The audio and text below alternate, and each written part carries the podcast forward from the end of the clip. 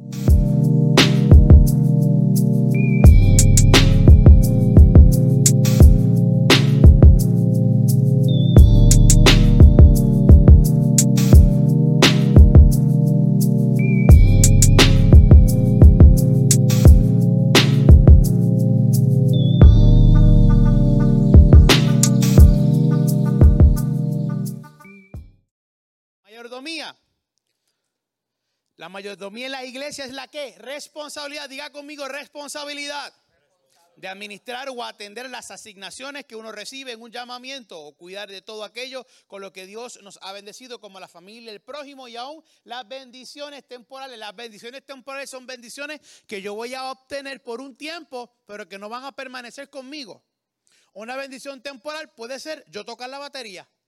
¿Por qué? Porque yo a mis 60 años no voy a poder mantener la misma velocidad de ritmo que hoy mantengo. Va a ir disminuyendo. Es por eso que es necesario que yo como buen mayordomo de ese instrumento, yo asigne, yo prepare personas para que me puedan sustituir. ¿Me están entendiendo? Acá, todos acá, vamos. La Biblia presenta a Dios como rey y gobernante de todo. En el primer capítulo de hoy, esto lo vamos a dividir en una base de 12 viernes. Podemos llamarle cada uno capítulo o cada uno un tema, no sé, pero parte uno. La parte de uno, el tema de lo que vamos a hablar hoy es Dios como mayordomo y dueño de todo. Dios como mayordomo y dueño de todo. La Biblia nos enseña que Dios es el dueño de todo, del mundo, de lo que en él habita, lo que está fuera de este mundo, lo que está en la galaxia, eh, en la galaxia, todo le pertenece a Dios, pues todo fue creado por él. Por eso lo hace a él el dueño. Y en este caso, próximamente aprenderemos por qué nosotros somos los mayordomos, Reinaldo.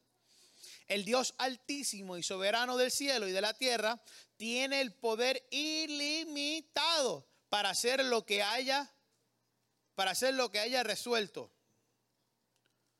Él es totalmente independiente y hace lo que le satisface.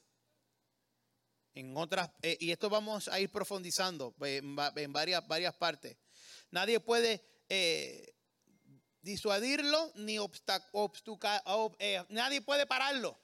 Yo a veces escribo palabras, quiero buscar palabras para verme fancy y lo que hago yo mismo me enredo. Debo hablar yo calle. Él es el mayordomo por excelencia. Y de Él es que nosotros aprendemos y recibimos la mayordomía espiritual. Acompáñame a Génesis 1. Vamos a tocar cositas leves. Génesis 1.1. Lo voy a buscar con ustedes para que lo podamos leer juntos y en armonía. ¿Qué les parece? Génesis 1.1, no hay ni que buscarlo. Dice en el principio, exacto, Dios creó los cielos y la tierra. El verso 1 solamente. En el principio creó Dios los cielos y la tierra. ¿Quién creó el cielo y quién creó la tierra? Entonces, ¿a quién le pertenecen? Nos muestra que ya desde el saque, el primer verso que nos dice, nos dejó claro, Yanni, papi, eh, esto es mío, ¿sabes? Y cuando alguien comienza una conversación, eh, esto de aquí me toca a mí, y eso te toca a ti, te estás dando en claro, no brinques para acá. No lo quieras eh, tratar como si fuese tuyo no lo quieras eh, eh, llevar a tu forma, porque esto es mío. Éxodo 15, 18.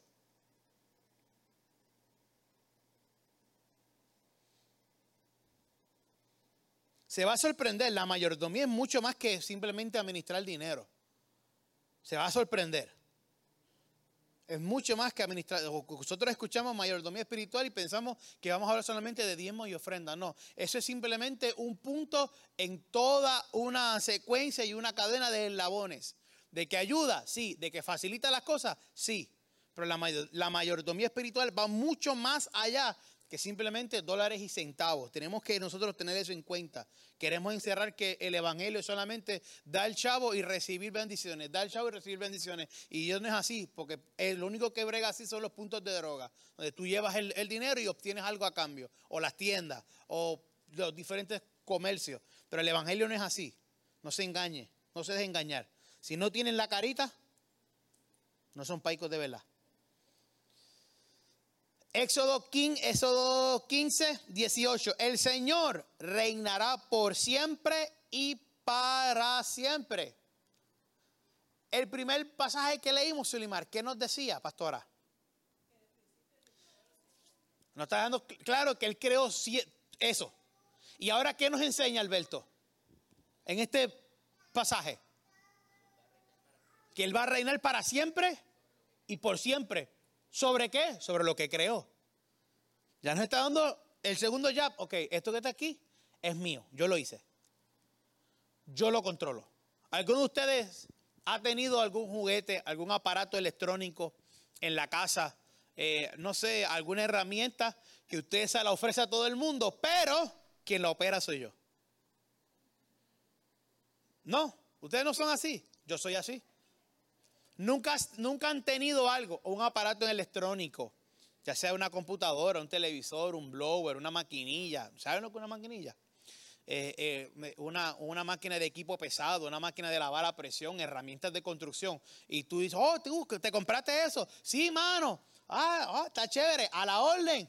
Pero a la orden es que yo lo voy a usar, no que te la voy a prestar. Mira, necesito el, el, el taladro. Y tú llegas y tú ni lo sueltas. Te vas del cajo ya con él así y la bajena puesta. ¿Dónde, ¿Dónde es que tú quieres que.? No, no, pero yo lo hago. No, no, tranquilo, tranquilo, tú descansa que te ves cansado. ¿Por qué? Porque tenemos un celo sobre las cosas que nos pertenecen. La silla del caballo. Que se monte a pelo o con una alfombra de baño. Porque creamos un celo sobre las cosas que nos pertenecen. Asimismo Dios tiene un celo con todo lo que le pertenece. Y oiga bien esto, ¿ustedes les pertenecen a Dios? ¿Sí o no? Pues entonces Dios tiene un celo con usted y cada vez que alguien levanta una mano o hace algo para afectarlo a usted, Dios lo defiende. Ahora, cuando es usted quien levanta la mano, Dios defiende al otro también. Bien. Salmos 24.1. Papi, les voy a dar como cinco versos corridos. Los voy a inundar de Biblia y después vamos a arrancar. Van, van a ser cortos, les prometo. Para que me inviten otra vez. Salmo 24, verso 1. Para los chicos de media allá. La tierra es del Señor y todo lo que hay en ella. El mundo y todos sus habitantes le pertenecen. Tú le perteneces a Dios. Isaías 49, versos 9 y 10. El libro del profeta Isaías, verso 40, eh, capítulo 46, versos 9 y 10. Isaías 46, versos 9 y 10. Dice, recuerden las cosas que hice en el pasado, pues solo yo soy Dios. Yo soy Dios y no hay otro como yo. Verso 10. Solo yo puedo predecir el futuro antes que suceda. Todos mis planes se cumplirán porque yo hago todo lo que deseo. Y antes de continuar con los otros dos versos, ¿cuántos de nosotros hemos cuestionado? ¿Cuántos de nosotros hemos puesto en, duda o hemos, o, hemos, o hemos querido tratar de descifrar lo que está aconteciendo en nuestras vidas? Quiero, quiero dejar esto claro. Dios permite que todas las cosas que nos pasen, pasen pero no siempre es Él quien las ocasiona. Me, explico. Un padre, hay dos tipos de padres, digo, asumiendo yo. Está el que le dice al nene, no te trepes por ahí que te vas a caer. No te trepes por ahí que te vas a caer. Y cada vez que el nene sube, va detrás de él y lo baja. Cada vez que el nene, si el nene sube un millón de veces, un millón de veces, el papá va y lo, y lo busca. Y está el otro que le dice, no te trepes que te vas a caer. no te trepes que te vas a caer. En ese trepo se cocotó y lo primero que le dice es, te lo dije, ya no te trepas más. A mí me tocó el segundo. No sé ustedes, a mí me tocó el segundo. Y aprendí muchas, de muchas cosas, las aprendí así. Diga, ay, me caí. Y a lo que quiero ir con este ejemplo es que muchas veces suceden cosas en nuestras vidas que no vamos a entenderlas y culpamos a Dios porque tú permitiste que esto pasara. Pero él en este verso él mismo dice, solo yo puedo decir, de predecir el futuro antes que suceda. Todo lo que nos acontece, en algún momento vamos a entender por qué Dios lo permitió. Claro, hay cosas que me las busco yo por voluntad propia. Si yo voy a exceso de velocidad, Dios no le permitió al guardia que me viera. Yo estaba violentando la ley. Ah, Dios, ¿por qué no me hiciste invisible como hiciste a Elías, Señor? No, porque si lo hace contigo, lo tiene que hacer con todo el mundo. Estamos claros en eso. Esta, aquí estamos solamente tocando el principio y hay muchos términos que aquí que los, me voy a mencionar que luego los vamos, a, vamos a ir desglosando. Así que no se pierda ningún viernes. Para ir cerrando los últimos dos versos, Romanos 11, 36. Vamos, aprenda conmigo a buscar Biblia. Es bueno que usted tenga la Biblia, aunque la tenga en el teléfono, pero traiga su Biblia. Es necesario que nosotros aprendamos Biblia, porque todo lo que predicamos tiene que estar fundamentado, tiene que haber sido pasado por el filtro de la palabra.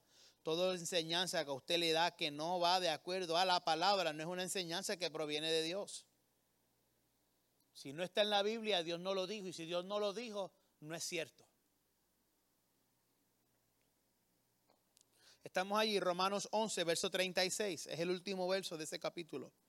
Pues todas las cosas provienen de Él y existen por su poder y son para su gloria. A Él sea la gloria por siempre. Amén. Porque de Él y por Él y para Él son todas las cosas. A Él sea la gloria por los siglos de los siglos. Amén. Y para cerrar esta introducción, Apocalipsis 19, 6. Apocalipsis 19, verso 6.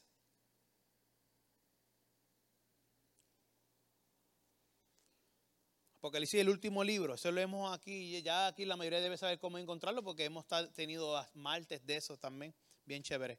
Apocalipsis 19, 6. Entonces volví a oír algo que parecía el grito de una inmensa multitud o el rugido de enormes olas del, del mar o el estruendo de un potente trueno que decían, alabado sea el Señor, pues el Señor nuestro Dios, el Todopoderoso, reina. En la versión acá dice, y oí como la voz de una gran multitud, como el estruendo de muchas aguas y como la voz de grandes truenos que decía, aleluya, porque el Señor nuestro Dios Todopoderoso es reina. Él reina, Él reina, Él reina. Para la próxima yo lo, vamos a tener puesto. Pasa es que pues, no, no cargué el, iPad, pues tuve que imprimirlo. Me da culpa. La extensión de la soberanía de Dios. Esto, esto no es una simple declaración de teología, sino una realidad. La soberanía de Dios determina su acción en la historia universal y su acción en la historia personal para bendición del ser humano. Daniel 4, 34 al 35, no lo busque, yo lo voy a leer rápido. Mas el fin del tiempo, yo, Nabucodonosor, alcé mis ojos al cielo y mi razón me fue devuelta. Y, y bendije al Altísimo y a la vez glorifiqué al que vive por siempre, cuyo dominio es, es sempiterno, sempiterno. Y su reino por todas las edades. Todos los habitantes de la tierra son considerados como nada. Y él hace según su voluntad en el ejército del cielo y en los habitantes de la tierra. Y no hay quien detenga su mano y le diga, ¿qué haces? La extensión de la soberanía de Dios va desde el cielo hasta el infierno. Todo lo creado, es sometido a la mayordomía de Dios. Dios es el dueño absoluto de todo. Eso ya lo vimos, lo vimos en los primeros capítulos que pudimos aprender. Eh, lo vimos en, en Éxodo 15 y en Éxodo 19, él vuelve y lo menciona. Ahora pues, si daréis oído a mi voz y guardaréis mi pacto, vosotros seréis mi especial tesoro sobre todos los pueblos, porque mía es toda la tierra. De todas las naciones, Dios se antojó de un solo grupo. ¿Por qué? Porque se le dio la oportunidad y ellos la aceptaron. Hoy te quiero decir que para que nosotros podamos ser gobernados por Dios, que podamos permitir su mayordomía sobre nuestra vida, debemos aceptarle a Él. Esto incluye nuestra fe, esto incluye nuestra vida de oración, esto incluye nuestra relación con Él, esto incluye nuestro servicio, esto incluye cómo nos comunicamos unos con otros. Esto es, nos va mucho más allá de una relación personal. Va, es, como, es como una rama que de una sale otro gancho y de ese gancho salen dos más y de esos dos salen otros dos que son cuatro y se convierten en ocho, en 16, en 32, en 64 y cuando viene a ver se forma una rama completa de un solo vástago. Así son las relaciones con Dios. Nosotros sí venimos al, rey. Nosotros, vosotros sois la vid, yo soy el pámpano y alejados de mí, nada podremos hacer. Estamos al lado de allí, pero al lado de mí hay otra vid. Hay otro pámpano. Pámpano es la fruta de donde salía la uva para el vino. Y al lado de ese pámpano hay otro, y hay otro, y hay otro. Si yo me enfermo, el que está al lado mío se va a enfermar nosotros debemos permitir que la mayordomía del Señor nos afecte tanto y tanto y tanto que contagiemos al que está al lado y permitamos que la mayordomía de Dios que está sobre el que está a nuestro lado nos contagie a nosotros de esa misma forma. Mía es la plata y mío es el oro. Eso lo dice la palabra y él lo, dice en muchas, en muchas ocasiones. También dice eh, eh, eh, que, él, es el Señor de las bestias del campo, que es el, Señor de los animales que se arrastran, de los que circulan sobre el aire, sobre los que están debajo del, agua. Y aún así, ¿a quién él le otorgó el poder de nombrarlos y de decidir quién, cómo, quién vivía en dónde y cómo clasificarlos? A nosotros, al hombre, Adán. Cuando hablo de hombre no hablo de sexo masculino, hablo de género del ser humano. Dios le otorgó al hombre la mayordomía de su creación. Y esto encierra una... Esto encierra algo que lo vamos a... Vamos a el que no escatimó ni a su propio hijo sino que lo entregó por todos nosotros, ¿cómo, nos, cómo no nos dará también con Él todas las cosas prometidas? Romanos 8:32. Si Él dio a su único hijo, usted sabe, y esto es un, lo que en inglés se le llama un nugget, el pastor no lo usa mucho, es como que un paréntesis de una gotita del saber. Alguien se ha preguntado por qué le llaman a Jesús el unigénito.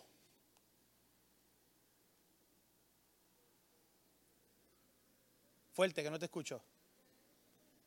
¿Cómo? Eso sería hijo único. Génesis no es unigénita. Es hija única. Significa que solamente porta un gen. Uni de uno. ¿Por qué Jesús portaba un solo gen?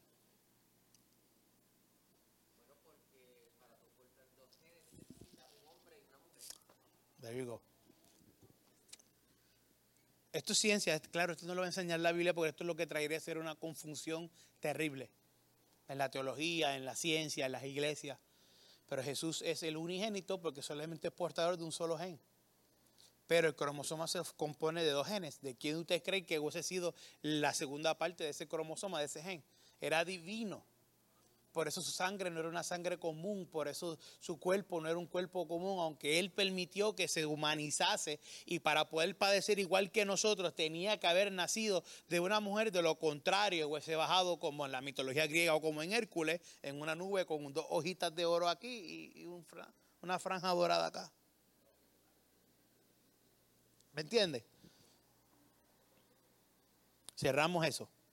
No se vaya a discutir por ahí con un ateo de eso, porque eso, no, no, lleva a ninguna salvación. Él ni se va a salvar, ni tú te vas a salvar por probar qué gen era el que tenía, si Y o, X. Para ir cerrando, que ya son las nueve. No, porque ya, hemos, ya llevo como varios minutos. Dios es el Señor de todo. Nada escapa de sus manos y nada está fuera de su control. Dios no, no ha negado que nada de lo que el hombre necesite, Él no lo niega. Él sabe que necesitamos ciertas cosas. Como fiel mayordomo nos ha dado múltiples bendiciones para que las administremos de la mejor manera como sus mayordomos. Su mayor demostración de amor como mayordomo fue donarnos a Jesús, nuestro redentor, para que muriese por nuestros pecados en la cruz del Calvario. Pero junto con eso nos ha dado una encomienda, ir y hacer discípulos. Eso es parte de la mayordomía. La mayordomía no es solamente cuidar el medio ambiente, yo reciclo, porque Dios me dijo que hay que cuidar el medio ambiente. No es solamente eso, va mucho más allá la, mayordomía va mucho más allá. Y quiero dejarle estas dos preguntas. Usted se las, puede contestar en su mente. Se las quiere compartir ahora, lo puede compartir ahora. No le juzgo. ¿Es Dios el Señor de tu vida? Primera pregunta. ¿Es Dios el Señor de tu vida? Si la respuesta es sí, si la respuesta es no, te invito a que aceptes a Dios en tu corazón y que permitas que sea el Señor en tu vida. Si tu respuesta fue sí, esto es como los papeles del desempleo, son bien capciosos. Tienes que ver lo que tú contestas porque si contestas algo te cancelan el cheque. La segunda, si contestaste sí, ¿cómo lo estás demostrando? Cuando te miran, ven un mayordomo, un buen administrador de los bienes del Señor. Cuando te miran, te están viendo un buen mayordomo. Mayordomía, como les dije, no es solamente dinero, va, va a, este, eh, llamado, va a, talentos, va a habilidades, va al servicio, va a lo que tú puedas eh, hacer por, por, la iglesia, lo que tú puedes hacer por la comunidad, lo que tú puedes hacer hasta por gente desconocida. Eh, hasta allí llega la mayordomía. Y esto lo vamos a tomar en baby steps, tranquilos. Vamos a aprender poco a poco sobre la mayordomía, porque mi intención es que usted tenga todas las herramientas para poder cubrir, para poder eh, administrar y para poder ser un, una persona que cuando lleguemos al cielo, Dios nos diga, buen siervo fiel. En lo poco fuiste fiel, sobre muchas cosas te pondré. Entra al reino de los cielos. Ven al descanso. Qué brutal sería eso. Que cuando lleguemos al cielo, Dios nos diga, papi, de lo poquito que te di, Acho, lo multiplicaste como eh, ser administradores de, de, los bienes que Dios nos da. Por eso es que aprendemos, por eso es que estudiamos, por eso es que venimos con esta enseñanza. Hoy yo no vine a predicarle, vine a enseñarle. Y si usted tiene duda, le invito, si cuando repasa estas cosas en, en, en su casa, le invito a que las traiga, a que las comunique. ¿Bien? Puestos en pie, vamos a hacer una oración de despedida.